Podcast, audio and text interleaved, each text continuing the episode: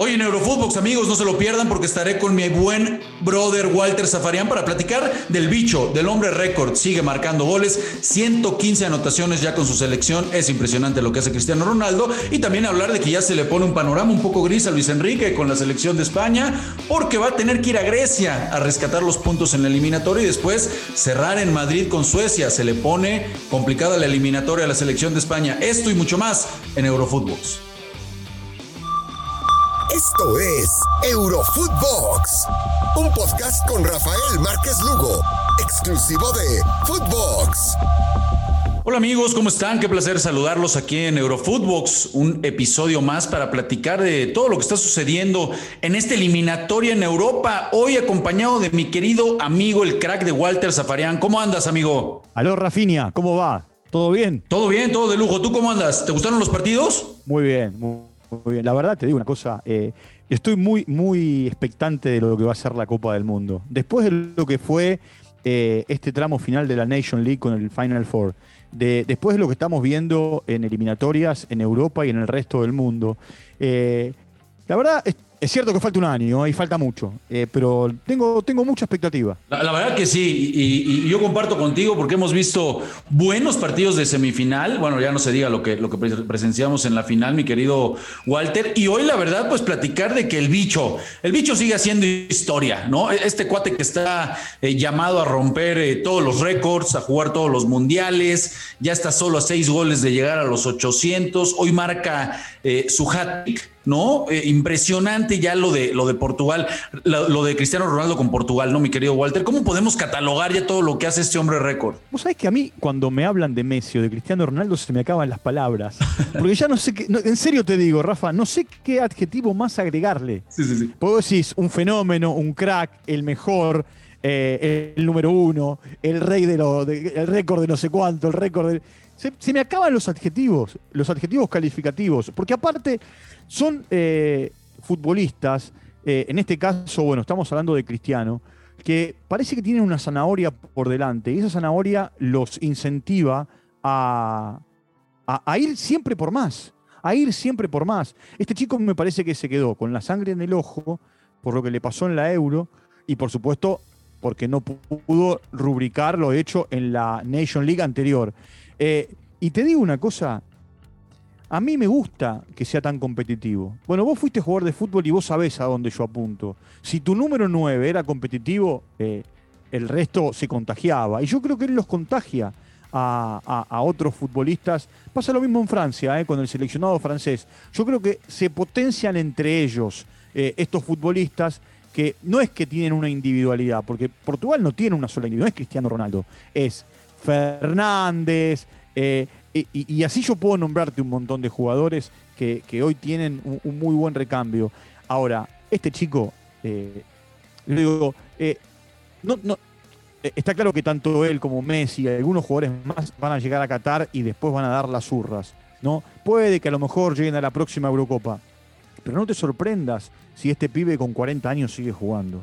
Físicamente está impecable y, y, te digo la verdad, corre la cancha como un chico de 20. No, totalmente de acuerdo. Eh, sería, sería de repente, Walter, injusto, porque uno ya no sabe, ¿no? Lee, tantas cosas, lee tantos, eh, eh, tantos puntos de vista y todos de repente pueden ser válidos al final del día, ¿no? Pero dicen realmente, a ver, es que, la, época de, Portugal sin Cristiano Ronaldo, pues no existía, con todo respeto. Era un, era un equipo modesto. no, no, quiero, no quiero ser irrespetuoso, vaya, pero este hombre ha llegado a poner a Portugal en otro nivel. Está bien, pero yo no coincido con eso, porque Cristiano Ronaldo tenía eh, apenas 20 años eh, y, Portugal llegó a la final de la, de la Eurocopa. Mirá que yo la cubrí aquella Eurocopa. Y, te digo, eh, casi no jugaba. Y sin embargo, Grecia le quitó en, Lisboa la chance de ser campeón. lo, que pasa, lo, que pasa, lo que pasa es que lo que ha hecho este, este chico es agigantar la situación. A ver, a ver está, está claro que hay jugadores que cuando se van lo que generan es un vacío. Y es lo que va a generar por ejemplo, Cristiano Ronaldo, lo que va a generar Lewandowski en Polonia, lo que va a generar Messi en la Argentina, por nombrarte algunos jugadores. Va a ser difícil reemplazarlos. Oye, Walter, ¿y será que, será que hablamos mucho de repente de, oh, evidentemente lo de Francia, ¿no? España, que ahora con, este, con este grupo tan joven y la manera en la que juega, lo hizo, lo hizo muy bien, eh, eh, callando bocas. De repente, por supuesto, ¿no? Lo, de Bélgica con esta generación dorada, pues también eh, todo el tiempo estamos hablando de estos, los alemanes y la mentalidad. Pero ¿será que de repente Portugal con este, el, factor de Cristiano Ronaldo, ¿no? El comandante ahí, pero repasábamos un poco, oye, tiene un plantel eh, eh, vasto, ¿eh? sobrado de calidad, Bernardo Silva, Bruno Fernández, Joe Mutiño, o sea, por todas las líneas tiene experiencia y calidad. ¿Realmente será que no lo estamos eh, poniendo en primer plano y puede darnos la sorpresa? Por eso te dije, por eso te dije que Portugal es más que Cristiano Ronaldo. ¿Sabés qué, qué sensación me queda con estos equipos cuando van al mano a mano? Eh, yo, sé, yo sé que, por supuesto, Alemania puede perder en el mano a mano como ha perdido, porque no, siempre es campeona del mundo. Italia ha perdido mano a mano. Eh, España ha perdido, de hecho, a España le ha costado mucho superar la línea de los cuartos de final hasta que la pudo superar y terminó siendo campeona del mundo. A mí, eh, ¿viste cómo, pasó en la última Eurocopa? Porque vos planificás una cosa siendo entrenador y decís, mira, voy a ganar el grupo, pero me voy a enfrentar con un tercero, me voy a enfrentar con él. Y después o empatás o te sale el tiro por la culata y terminás entrando por la ventana, claro. Y, en el, camino te encontrás en cuartos de final o en octavos con Alemania. O te encontrás con Francia. Eh, ¿me, interpretás lo que te digo? Sí, sí, sí. Ya, ya, en cruces, de repente, los, los equipos que tienen mayor pedigrí, ¿no? Experiencia, ese. ese... Te, lo, voy, te, lo voy a poner, te lo voy a poner en el terreno que vos conocés. Vos ibas con el seleccionado mexicano y, en la concentración con tus compañeros y con el entrenador de turno, eh, tenían una planificación. Mirá, si somos segundos, eh, ya porque sabés cómo son los cruces, no puede tocar tal o tal. Si somos primeros, tal o tal. Si entramos como mejor tercero, tal o tal. Ahora, eh, en el camino se te va a deslotar una situación, porque ese primero, segundo, tercero al que puedes enfrentar, se te corta. Y a lo mejor, en lugar de ser, voy a poner un ejemplo, en una Copa del Mundo, Senegal terminaba siendo Dinamarca o, en, lugar, o en lugar de ser, eh, no sé, Australia, terminaba siendo Francia. O, como, como, ha, dictado la historia, ¿no? En, lugar de terminar eh, jugando contra un equipo un poco más a modo, sin decir nombres, la historia nos ha puesto siempre con Brasil, ¿no? Entonces ahí, está precisamente a lo que te refieres. Ahí tenés. Viste que cuando, cuando bueno, México ha jugado mucho Copa América, ¿no? Eh, y siempre que buscas, buscas evitar a Brasil. Claro. Mira, la verdad, le, pasó a la Argentina, le pasó a la Argentina en el Mundial del 90. En el Mundial del 90, la Argentina, por el capricho de ser tercera en ese grupo, eh, detrás, detrás, de Camerún y, de Rumania, eh, tuvo que ir a octavos de final a jugar contra Brasil. Entonces, vos decís, me rompí el alma cuatro años preparando un equipo, armando una estrategia, eh, superando la barrera de grupos y el capricho de los cruces, porque a mí me fue como me fue, o porque al otro le fue como le fue, me tengo que ir o tengo que ir a una batalla final en lo que podía ser tranquilamente una semifinal, pero en octavos. ¿Se entiende lo que digo? Sí, sí, totalmente. Sí, en, la planeación y en esos, en esos cruces terminas luego pagando con el más fuerte. Tocaste a los daneses, mi, querido Walter, y quisiera preguntarte ahí, ¿no? Porque ya son los segundos, bueno, tercer, tercer calificado, ayer se dio Alemania, no los daneses, sabemos que el, local, bueno, ahí está, pero bueno, pues ahí están los, los daneses, ¿no? Que ya son el, tercer equipo. ¿Cómo, ¿Cómo, los ves? ¿Qué versión de este equipo? ¿no? Después de lo que vimos en la Euro, fueron los que pues a todos nos enamoraron por la situación de Christian Eriksen y demás, ¿no? Que hoy incluso le dan a, Simon Kerr le dan un reconocimiento, ¿no? En el partido frente a Austria que terminan ganando por todo lo que ya, pues ya conocemos y la historia de cuando se termina desvaneciendo Christian Eriksen. ¿Cómo, cómo ves a los daneses? Sí, a, ver, eh, yo tengo la, imagen de Dinamarca en el 92. Estaban todos de vacaciones y, se juntaron eh, porque Yugoslavia había quedado descalificada y terminaron ganando la Euro en, eh, Gotemburgo. Eh, es un buen equipo Dinamarca. Es un muy buen equipo.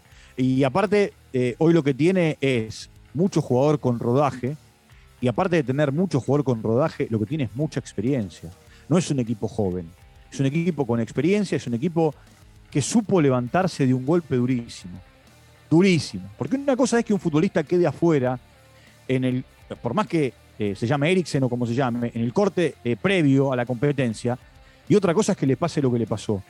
Y este equipo, con todas las desavenencias que tuvo, llegó hasta donde llegó en la Eurocopa. Y aparte te voy a decir otra cosa. ¿Cómo voy a desmerecer a un equipo que ganó los ocho partidos de la eliminatoria? No, tota-, totalmente. La verdad que lo, han, hecho bastante bien. Tienen una muy buena generación, ¿no? Ya lo decías, Delaney, Holberg, Poulsen, Simon Kerr, Andreas Christensen. La verdad que es un, es un equipo, el, que marca hoy el gol, Mahel, me parece que es de los, de los mejores eh, podemos decir, carrileros, laterales, volantes izquierdos que vimos en la, en la Euro prácticamente, ¿no? Sí, a ver, yo también lo que, lo que creo es que hoy también lo que tiene Dinamarca es a sus jugadores desparramados en las mejores ligas y a todos jugando. Totalmente. Eso también es importante. ¿eh? Oye, ¿cómo ves España, eh, Walter? Que se nos empieza a acabar el tiempo, y ya nos empieza a corretear el, productor. ¿Cómo ves? ¿Se le complica a España? Porque va a tener que ir a Grecia. Eh, eh, ya, se le fue a dos puntos ahí Suecia, que lo pasó hoy con su victoria, pero va a tener que cerrar España visitando a Grecia y en el partido final en Madrid jugársela con todo contra Suecia. ¿Cómo ves? Sí, bueno, yo, a ver, a ver, si los dos ganan, va a ser una batalla final el último partido. El tema es que España no puede no ganar en eh, el próximo partido. Y tiene que esperar la batalla final como le pasó en, eh, el partido que se jugó en, eh, en Solna. Ahora, mira esto. Italia, el de los 37 partidos sin perder, hoy fue alcanzado por Suiza.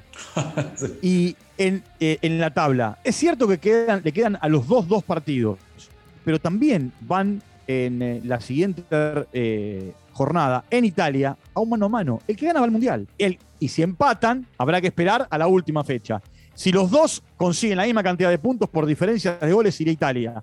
Ahora vos mirá, eh, el campeón de Europa, el equipo que terminó tercero en la Nation League, el equipo de los 37 partidos invictos, está con la soga al cuello también. No, bueno, mira nada más ahorita que nos, que nos terminaste desmenuzando todo, qué, qué atractivas se ponen estas, estas dos últimas jornadas, ¿no? Porque bueno, vaya los, los equipos que se nos pueden terminar yendo a repechaje. Es que, ¿sabés lo que pasa? En la próxima, en la próxima jornada, la jornada que va a ser la anteúltima, eh, la número 9 para, para muchos grupos, eh, la número 7 eh, para otros, vamos a tener muchísimos equipos clasificados, pero muchísimos equipos clasificados. Pero más allá de quien sea primero y gane cada grupo, va a ser tremenda la pelea por el segundo lugar para ir al repechaje. Tremenda va a ser. Pues va a, estar, va a estar muy emocionante, hay que estar muy pendientes, por supuesto, de cómo va a ser el cerrojo de esta eliminatoria en Europa. Mi querido brother, se acaba, se acaba el tiempo, ya nos está correteando la producción, pero como siempre te mando un fuerte abrazo y muchísimas gracias por estar con nosotros, amigo. Bueno, un abrazo grande, chao, Rafita. Y gracias a todos ustedes, banda, por escucharnos. Les mandamos un fuerte abrazo. Nos vemos mañana. Esto fue Eurofootbox con Rafael Márquez Lugo, un podcast exclusivo de Footbox.